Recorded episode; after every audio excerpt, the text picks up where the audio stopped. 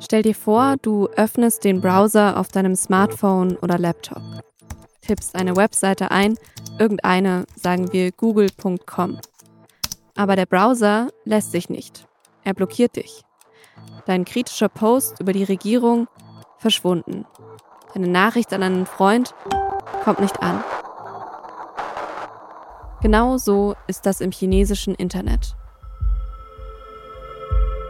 Zensur, so wie wir sie uns vorstellen, dass ein kritischer Kommentar weggelassen wird, das ist Kindergarten. Und Xi Jinping hat dann tatsächlich geblasen, wirklich zum Krieg auf diesem Schlachtfeld, auch wortwörtlich. Es hieß, wir müssen die Höhen im Internet wiedererobern. Propaganda is a fundamental tool of the party within China but also overseas.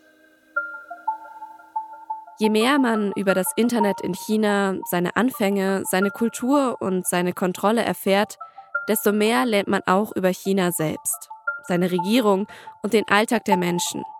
Wie innovativ dieses Land ist, wie toll es sein kann. Aber auch, wie chinesische Propaganda auch längst unser Leben und Internet beeinflusst. Darum geht es in The Great Firewall, der neue Podcast von der Süddeutschen Zeitung. Überall, wo es Podcasts gibt. Bye.